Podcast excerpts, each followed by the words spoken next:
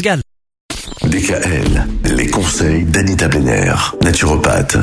Dernier jour de la semaine, dernière chronique naturopathie avec l'herpès toujours en question et puis quelques petits conseils supplémentaires aujourd'hui. Alors j'en ai tellement, mais c'est vrai que je, je vais essayer d'être euh, assez rapide.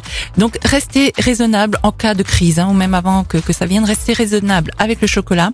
Oh. Euh, oui, euh, la gélatine et les noix, ce sont des grands pourvoyeurs d'arginine, hein, comme je- j'expliquais hier avec ce- cet acide aminé. Donc euh, même les amandes, noisettes et, et petits pois doivent être consommés avec modération pendant la crise. hein. Donc l'herpès est hyper contagieux euh, jusqu'à la formation de la croûte. Après, il ne l'est plus. Donc jusque-là, lavez-vous bien les mains avant et après chaque utilisation de crème et évitez les embrassades trop intimes. Dans la mesure du possible, n'exposez pas votre visage au soleil. Ça va vraiment pas faciliter la chose. Même si on pense qu'il faut assécher, on se met pas au soleil. hein.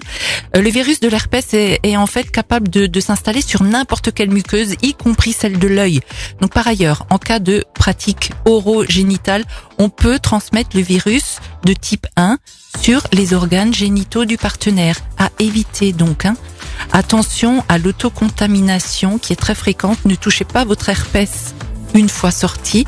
Laissez-le vivre sa vie. hein. Donc, euh, on transmet plus souvent le virus par contact, surtout en cas de lésion de la peau, mais aussi par la salive, les sécrétions nasales et les larmes. Donc, si vous consolez votre partenaire, pensez-y.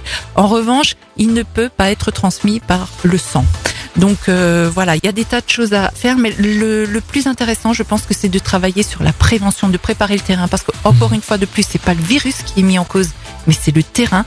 Pourquoi le virus va se développer sur euh, sur un terrain et pas sur un autre C'est surtout ça qu'il faut travailler. Et pour l'herpès, il faut travailler vraiment beaucoup en prévention. Bon, en tout cas, si vous voulez en, en savoir plus, avoir encore plus de conseils, allez voir Anita. Elle a deux cabinets, un à Mulhouse, un autre à Célestat. Pour prendre rendez-vous, on rappelle le numéro. 06 23 72 01 37. N'oubliez pas que toutes les chroniques d'Anita sont à réécouter sur le Merci, bon week-end À vous aussi, merci.